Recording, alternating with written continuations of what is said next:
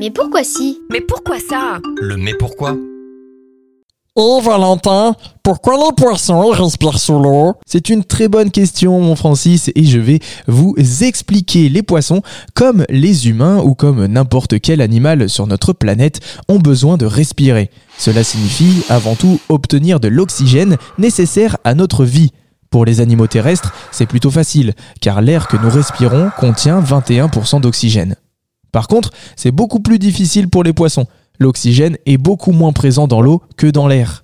La grande différence entre les humains et les poissons se trouve dans ce qui nous permet de respirer. Quand tu respires de l'air, Pichoun, tes poumons se gonflent. Le sang qui circule dans tes poumons va capter l'oxygène de l'air. Mais les poissons, les coquillages ou les crustacés n'ont pas de poumons. Ce sont les branchies qui vont remplir ce rôle. Mais comment ça fonctionne pour qu'ils respirent les poissons? C'est plutôt facile. Le sang des poissons circule dans des lamelles qui composent les branchies. Ces lamelles baignent dans l'eau de mer, qui contient aussi, si vous vous souvenez bien, de l'oxygène. Le sang qui circule dans les branchies va capter l'oxygène dissous dans l'eau et va donc permettre aux poissons de respirer. Tu utilises l'oxygène pour produire de l'énergie. Cela te permet de bouger et de grandir. C'est la même chose pour les poissons, les coquillages ou les crustacés.